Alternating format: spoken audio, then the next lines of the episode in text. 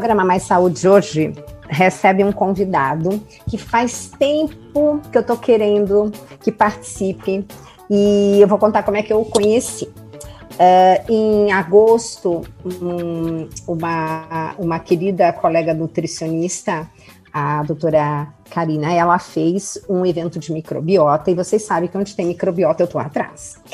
E eu não podia participar naquele momento por N situações então eu me filiei a, um, a uma plataforma que eu sabia que eu ia poder contar em ouvir e assistir esse evento depois. Aí, recentemente, porque realmente a vida da gente é complicada, né? A gente tem que fazer tanta coisa e agora com esse advento das, eh, das consultas online, eu não sei vocês, mas o que eu passei a trabalhar mais do que eu trabalhava antes é uma coisa assim absurda. Então, uh, no final, eu acabei assim, faz o quê? Em torno de um mês, um pouco mais, que eu normalmente faço o quê? Eu pego as palestras, eu coloquei na, na minha esteira, eu fiz um, um acoplei lá, mandei o, o marceneiro fazer um display para eu colocar o meu computador e enquanto eu estou andando, eu estou assistindo as palestras. E quando eu vi os temas, é lógico que isso lá em agosto teve essa sobre microbiota intestinal, o que esperar em épocas de Covid. E é claro que essa foi a primeira que eu fui ouvir, e foi assim que eu conheci o nosso convidado, o doutor Bruno Paes Barretos, que é uh, médico, ele é um pediatra, ele é uh, alergista, imunologista, e estava falando sobre esse tema que eu achei tão interessante e eu queria trazer para vocês. Tanto o tema, como principalmente esse convidado, que eu tenho certeza que vai ser hoje a primeira participação de várias. Bem-vindo, doutor Bruno. Gisela, obrigado, é um prazer estar aqui com você.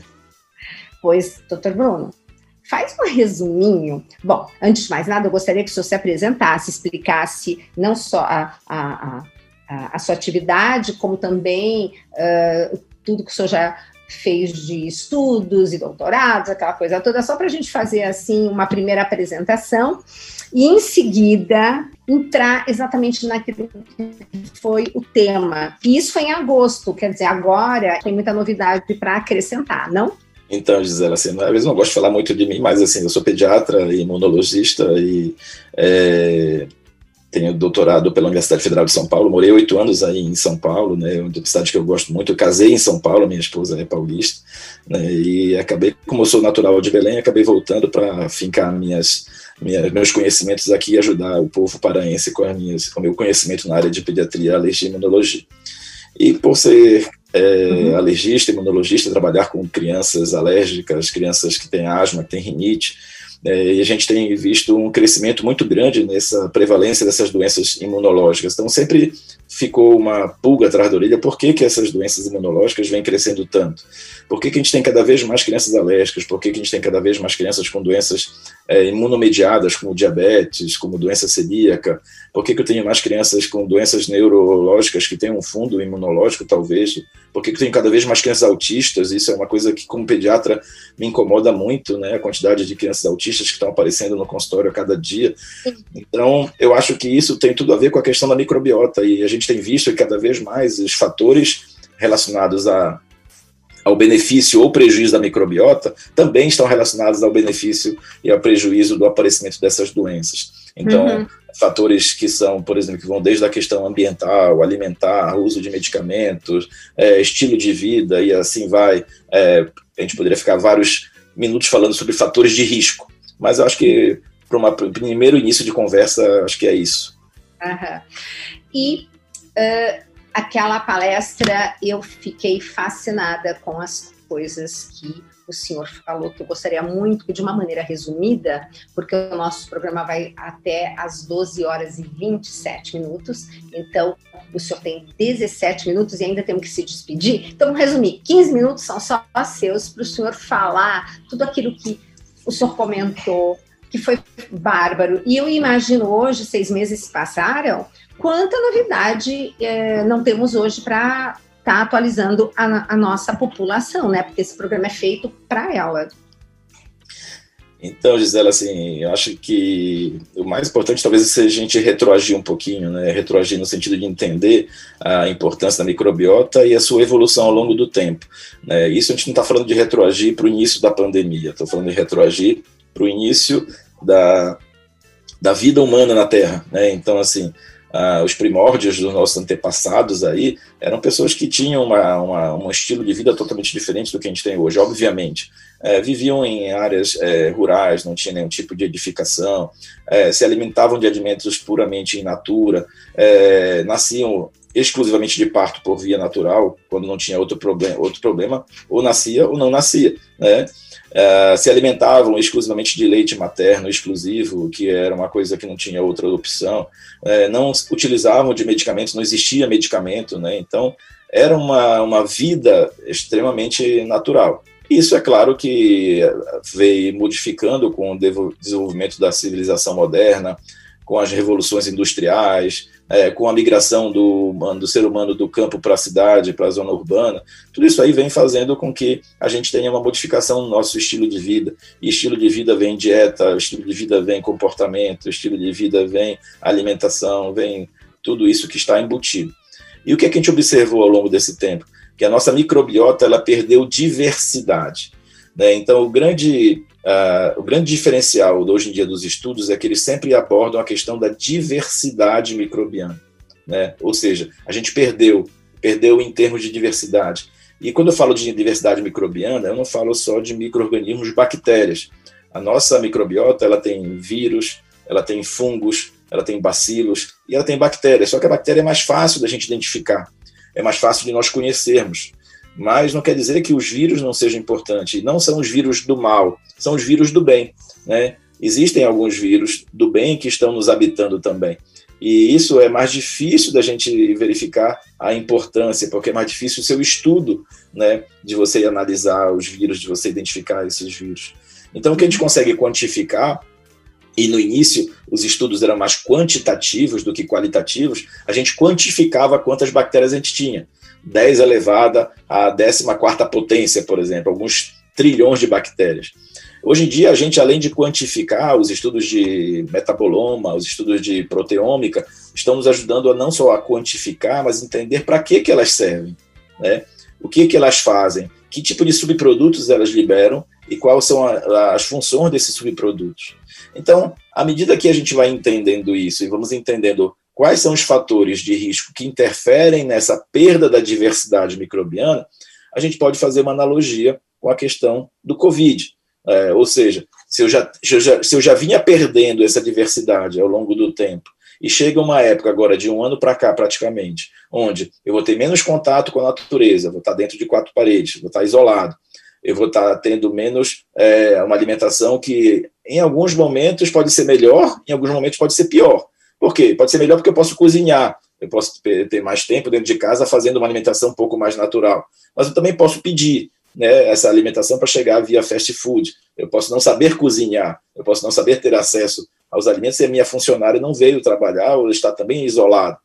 Ah, eu estou diante de um arsenal de medicamentos que são invadidos na, no nosso ouvido todo dia, quer seja pela mídia televisiva, radiofônica, escrita, falada, televisada, que vão dizer para mim, olha, você tem que tomar é, invermectina toda semana, você tem que tomar hidroxicloroquina toda semana, você tem que fazer essa, essa, essa prevenção toda semana, porque senão você vai adquirir Covid. Então, isso é questionável, porque assim, eu, particularmente, sou um médico, pesquisador, eu sou mais a favor da ciência, da ciência com respaldo científico, ou seja, isso os estudos não conseguiram me convencer ainda de que se eu fizer isso eu vou ter uma doença menos invasiva, né? Porque a gente sabe que é, por um lado, graças a Deus, a doença, ela, a, a sua a estatística, ela não mudou. Eu tenho 90, 95% de casos que vão ser benignos e que vão ser praticamente muitas vezes assintomáticos. E que se eu der alguma coisa, se eu der água com açúcar, se eu der cloroquina, se eu der ivermectina, eles vão evoluir, 95% vão evoluir bem. E aqueles 5% que não vão evoluir bem, eles não vão evoluir bem independente da cloroquina e da ivermectina. É claro que a gente evoluiu muito no sentido de, de, tratamento da pessoa que tem fator de risco e da pessoa que está hospitalizada. Ou seja, como manejar esse paciente que já está doente A gente evoluiu muito. Que tipo de antibiótico usar, em que momento a gente pode usar o corticoide para fortalecer a parte pulmonar, é, qual o tipo de risco que eu tenho, a questão do tromboembolismo. Então, tudo isso aí já melhorou muito, e por isso a gente tem conseguido, nos pacientes que evoluem mal, a gente tem conseguido uma sobrevida. Mas isso uhum. fica para uma outra live. Né? Eu Sim. acho que agora é, é, a gente focar nessa questão de que esses medicamentos, que esse é o primeiro ponto que eu quero tocar, esses medicamentos em excesso, eles vão destruir mais um pouquinho a nossa microbiota. Se eles não têm sentido de ser usados, para que, que eu vou usar um antibiótico? O nome está dizendo anti-vida. Né? Eu vou destruir a vida que está lá. Ah, mas antibiótico não é bom? Você está dizendo que antibiótico não é bom? Não, não estou dizendo isso. Antibiótico é fundamental. Graças ao Fleming, que descobriu a penicilina, a gente conseguiu é, matar muitas doenças. Mas eu estou dizendo uso indiscriminado sem razão né, desses medicamentos antifúngicos, antivirais, antibacterianos, que não existe uma, uma evidência científica de que eles realmente funcionam. Né? Uhum. Né? Então, acho que esse é o primeiro ponto. Né? Uhum. Aí, depois, que outro ponto, que outros fatores a gente vai estar envolvido? A alimentação. Aí nós temos a alimentação é, rica em, em fast food, em alimentos ultraprocessados, que vão também prejudicar, porque, como você sabe, a, a base dessa microbiota da, da, é o que, o que eles vão se alimentar, ou seja, eu preciso dar substrato para essa bactéria para que ela possa se desenvolver. E esse substrato vai ser através da minha alimentação de uma dieta rica em fibra, rica em nutrientes, que vão fazer esse substrato, que vai ser a comidinha da minha bactéria, da minha bactéria do bem. Então, eu tenho que fortalecer a bactéria do bem através de uma boa alimentação. Se a minha alimentação não está sendo regrada, mais um motivo para que eu tenha um impacto nessa microbiota. Tá? Um outro ponto muito importante que a gente tem que frisar e que todo mundo não está livre disso, a questão emocional. Nós estamos vivendo uma época de pandemia uma época de angústias e ansiedade. Né? Então, isso não tem ninguém, eu, eu, eu duvido que alguém possa dizer assim, não, eu estou tranquilo. Não está, ninguém está tranquilo. Né? Ninguém, alguns vão estar mais ansiosos, outros vão estar menos ansiosos. Alguns vão estar muito mais tristes porque perderam um ente querido, e outras pessoas vão estar com um pouco menos de tristeza porque, graças a Deus, passaram sem grandes perdas. Né? Mas isso tudo vai impactar diretamente no meu, na minha saúde orgânica, porque Hoje em dia a gente sabe que existe um eixo chamado gut-brain axis, ou seja, eixo intestino-cérebro. E o que acontece no cérebro vai se repercutir no intestino, e o que acontece no intestino vai se repercutir no cérebro. É uma via de mão dupla. Né? Então, aquilo que eu como, aquilo que nutre a minha microbiota vai fortalecer o meu cérebro também. E aquilo que me derrota emocionalmente vai derrotar o meu intestino também. Tanto é que vocês têm doenças funcionais intestinais, como síndrome intestino irritável, por exemplo. Se eu estou triste, eu vou ter diarreia, eu vou ter constipação. Se eu estou feliz, eu vou ficar um pouco melhor. Então, a via ela é de mão dupla. Né? E isso é mais um impacto que eu vou ter nesta uhum. época de pandemia. Um outro fator importante, pandemia de micro de Covid, o que, que significa? É isolamento, máscaras e uso de álcool em gel, ou seja, asepsia. Ou seja, isso acaba se transformando numa paranoia. Né? é, é importante, isso é importante, isso eu, não, eu, isso eu não questiono. É importante a gente ter o cuidado com a máscara, o cuidado com o álcool em gel. Mas você vai estar tá, é, fazendo a, a, gente viver num ambiente mais inóspito, entre, entre aspas, porque eu vou estar acabando com aquelas micro-organismos do bem também. Eu mato o micro-organismo do mal com o álcool, com o antisséptico, com o detergente, mas eu, tenho, mas eu também mato o micro-organismo do bem, que seria importante eu ter contato com ele né? Aquela criança que teria que estar tá brincando no chão, lá no parquinho, lá na, na, na, no playground, na terra, na areia, vai estar tá brincando em cima de uma lajota que, que eu passei 10 litros de antisséptico, 10 litros de detergente, e aquela criança não vai ter um contato nenhum com esses micro-organismos moduladores. Então, assim, de uma maneira mais rápida, para a gente poder também é, conversar, é, eu acho que esses pontos são pontos principais. E isso vão impactar na microbiota. Agora, quando eu vou perceber este impacto na microbiota na minha saúde, talvez não seja essa resposta para hoje. Essa resposta talvez não seja daqui a um dia, daqui a dois dias. Essa resposta talvez seja daqui a alguns anos. Né? Porque eu vou estar programando errado essa criança. Eu vou estar programando imunologicamente errado essa criança, eu vou estar programando metabolicamente errado essa criança que está passando essa, essa época de pandemia, no momento que ela deveria estar vivendo de uma outra maneira. Exato. E hum, não esquecendo que estamos nos nos caminhando para aquelas festas que eram as festas familiares, né? Então, eu, eu acredito que realmente esse estresse de final de ano vai ser maior, porque muitas famílias uh, não vão poder, primeiro, estar juntas como gostariam. Eu vejo pela minha, porque eu tenho uma sogra de quase 90 anos, são cinco filhos todos médicos, e hum, programou-se inicialmente, ah, vamos fazer em céu aberto, churrasco, aquelas coisas, né? E realmente, com o que está acontecendo agora em São Paulo, sem chance o Sírio-Libanês abriu mais um andar para a Covid, né? Então a coisa aqui está complicada.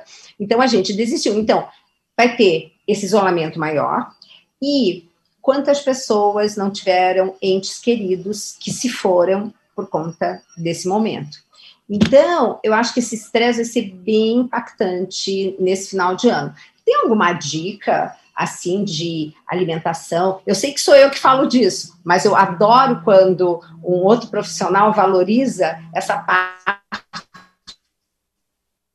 Então, o que, que nós deveríamos estar sugerindo para quem está nos acompanhando e vai depois estar nos ouvindo? Quais seriam as melhores atitudes para nós reforçarmos uh, imunologicamente esse nosso intestino, que sabemos que é onde se concentra uh, as maiores re respostas, né, que de 75% a 80% das nossas respostas imunológicas, elas partem desse intestino, né? Quais seriam as sugestões? É, como você mesma disse, assim, eu acho que quem sou eu para falar de nutrição com você, mas a questão é, se eu tenho que pensar que a microbiota é muito importante para o sistema imunológico, eu teria alguma possibilidade ah. de fortalecer a microbiota? Sim, eu acho que, como a gente falou, Pré-biótico é uma coisa muito importante. Então, acho que assim, uma alimentação rica em pré-bióticos. O que são pré-bióticos? São fruto-oligosacarídeos, galacto-oligosacarídeos, são as nossas fibras né, é, insolúveis que vão fazer com que essas bactérias se alimentem dessas fibras, fermentem essas fibras, tragam benefício na produção de ácidos graxos de cadeia curta, que são os nossos pós-bióticos. E esses é, elementos é que são muitas vezes o elo de ligação entre a microbiota e o sistema imunológico. Não é a bactéria que faz o papel, é sim o seu subproduto. Né? Então, uhum. para que eu tenha uma, um subproduto adequado, eu tenho que ter um substrato adequado. Então, uma utilização de uma dieta rica em pré-bióticos seria interessante. Né? Além, é claro, da suplementação toda, manter equilibrada a nossa quantidade de vitamina D, vitamina C, vitamina E. Eu, particularmente, uso isso todo dia de manhã, em quantidades adequadas, não sou daqueles exagerados que tomam mega, hiper, ultra doses, né? Uhum. mas faço as minhas doses normais de vitaminas. Uso bastante, é, gosto também do ácido fólico, gosto da vitamina C, gosto da vitamina E, da vitamina D. Faço meu probiótico diariamente, que eu acho que aí já é uma coisa importante, quer dizer, eu vou alimentar a minha bactéria que está lá no intestino intestino, mas eu posso também fazer o uso de bactérias que já são comprovadamente imunomoduladoras. Então, acho que isso é uma coisa importante. Né? Nesse contexto, tem muitas cepas é. imunomoduladoras. Agora, é, quais, são, quais são hoje as reconhecidamente com esse papel? A gente tem os lactobacilos, de maneira geral, eles são mais imunomoduladores. Dentro dos lactobacilos, eu tenho duas cepas que são, eu particularmente, são o que eu tenho maior carinho imunomodulador, que é o lactobacillus reuteri, né, ou reuteri, uhum. como alguns chamam, e o lactobacillus uhum. raminosos, que graças a Deus nós temos no mercado brasileiro agora a partir de julho, já foi, já entrou no mercado brasileiro, né, o raminosos tem tanto para adulto quanto para criança, eles são os mais estudados no mundo inteiro do ponto de vista imunomodulador. Vários estudos com relação à prevenção de doenças imunológicas, prevenção de alergia com o uso de lactobacilos uhum. raminosos, vários estudos de prevenção de doenças Sim. infecciosas comuns, por exemplo, criança que vai voltar agora para a escola. Eu sou totalmente favorável ao retorno das escolas para as crianças as crianças têm que ir para a escola, elas adoecem menos, elas têm menos chance de pegar Covid, elas têm menos chance de complicar isso, porque é sabido isso imunologicamente. E elas precisam estar num ambiente, muitas vezes, é, seguro. Né? Uhum. Ah, porque a nossa casa não é segura. A nossa casa pode ser segura, mas quando você vai para uma população uhum. desfavorável, uma população socioeconomicamente uhum. desfavorável, o ambiente da casa pode não ser um ambiente tão seguro para essas crianças. Né? Então, a gente tem que pensar num, um pouco mais além da, do, da, do, nosso umbigo, né? Então pensar na comunidade, comunidade como um todo, né? Então muitos estudos com lactobacilos reuteri, lactobacilos raminosos faz, falam que se eu utilizar nas crianças que estão escolarizadas, elas têm menos resfriado, elas têm menos diarreia, elas têm menos infecções comuns da infância. Tá então, isso eu posso extrapolar para o meu dia a dia. Então, assim, eu, eu particularmente uso o lactobacillus reuteri, uso o lactobacillus acidófilos nos meus pacientes, uso particularmente uhum. em mim, gosto muito do lactobacillus é, casei, porque ele vem numa forma de láctea, então é meu suplemento lácteo diário, que eu faço no, no lactobacillus casei, né? Então, acho que isso é, é, é bastante é, cientificamente comprovado e uhum. bastante benéfico para o nosso organismo. E como já estamos acabando o programa, não terminá-lo sem dizer não adianta nada a gente estar tá tomando ou colocando uma população simpática no nosso intestino e não dar comida para elas, né? Então, a importância do alimento, gente, fibra. Quantas vezes a gente fala aqui da importância de fibras, né? A gente sempre leu que fibra, quem comia mais fibra tinha menos câncer, né? E eu sempre fazia assim, que ligação é essa? Aí depois a gente foi estudar que tem exatamente essa ligação com o papel do que as nossas boas bactérias, no caso, eh, nos devolvem quando nós comemos coisas boas para elas. Doutor Bruno, que delícia tê-lo aqui no Mais Saúde. fiquei muito, muito feliz. Que bom que o senhor aceitou o nosso convite e vamos fazer vários programas juntos assim que o senhor tiver essa disponibilidade para participar, tá bom? Muito obrigado, Gisela. Eu, deixo o seu Instagram, alguma coisa para as pessoas irem é, é, vê-lo mais, ler mais a respeito, onde que elas podem encontrá-lo, canal de YouTube, o que, que, que, que o senhor tem? Não, eu não sou um youtuber, ainda sou meio ainda envergonhado, não sou muito bonito para aparecer no YouTube. Ah, mas, a... mas a, a, eu acho que assim, eu tenho um Instagram profissional assim, que é da, da alergia, imunologia, pediatria, tudo junto em letras é, minúsculas, sem espaço, alergia. sem ponto, sem nada. Alergia, imunologia, pediatria. Pediatria, tá. É. Depois a gente vai também estar tá disponibilizando. Muito, muito obrigado pelo seu convite, obrigado pela sua atitude né, de levar essa informação consciente e sedimentada à população. Amém. E agradecer novamente sua presença. E pessoal, ó, replica, tá? Manda aí todo mundo ficar assistindo, tá lá no Spotify, tá? Enfim, tem várias formas de vocês estarem passando informação de saúde de qualidade, tá? Então eu deixo um beijo muito grande para todos e até o próximo Mais Saúde.